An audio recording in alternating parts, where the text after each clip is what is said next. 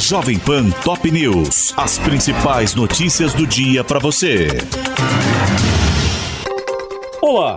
Aqui é Paulo Edson Fiore e estas são as principais notícias de hoje.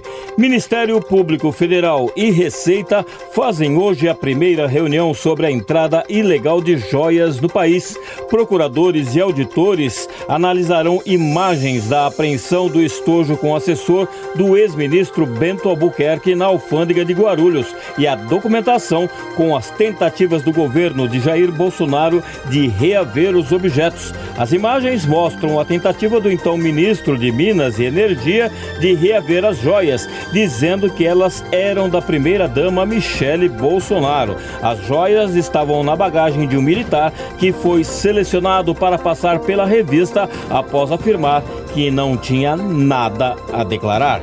União Brasil critica fala de Glaze Hoffman sobre Juscelino Filho em nota assinada pelos líderes na Câmara, Elmar Nascimento e no Senado, Efraim Filho. O partido disse que a presidente do PT usou dois pesos e duas medidas ao pedir que o ministro das Comunicações se afaste do cargo para responder a denúncias. A deputada federal alega que isso evitaria constrangimento ao presidente Lula. Juscelino Filho foi reeleito deputado federal em 2022, mas está licenciado para desempenhar a função de ministro. Ele é um dos nomes do União Brasil que compõem o primeiro escalão do governo. Eduardo Leite pede desculpas a Gilberto Gil por críticas de vereador a baianos. O governador do Rio Grande do Sul publicou vídeo de encontro com o cantor para repudiar as declarações de Sandro Fantinel de Caxias do Sul, afirmando que ele não representa o povo gaúcho. Em sessão na Câmara, Fantinel afirmou que empresas e produtores rurais deveriam contratar funcionários limpos para a colheita da uva, não aquela gente lá de cima, ao comentar o caso dos trabalhadores baianos resgatados em situação análoga à escravidão no estado. Eduardo Leite disse ao cantor que, como você é um representante da Bahia, vim aqui para, em seu nome, poder pedir desculpas por esse absurdo que ele falou. Não representa o povo gaúcho. O governador ainda celebrou Gil e Maria Bethânia ao rebater outra fala do vereador, que disse que a única cultura que os baianos têm é viver na praia tocando tambor.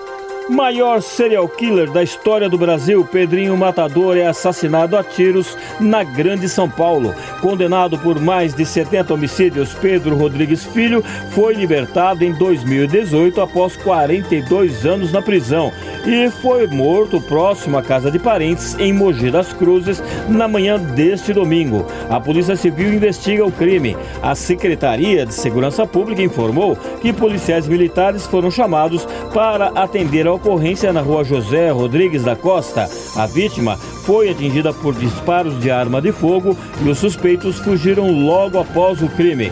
Pedro Rodrigues Filho ganhou fama na década de 80, quando foi condenado a quase 300 anos de prisão por mais de 70 assassinatos. Ele, no entanto, afirma que foram mais de 100 em 2018, já em liberdade, Rodrigues Filho criou um canal de YouTube. Ele também mantinha um perfil no TikTok. Em um dos vídeos, mostrou um livro em que conta a sua história.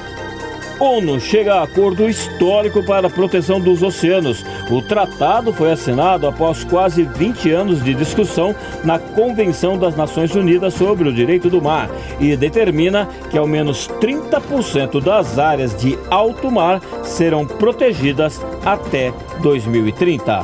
Este é o podcast Jovem Pan Top News.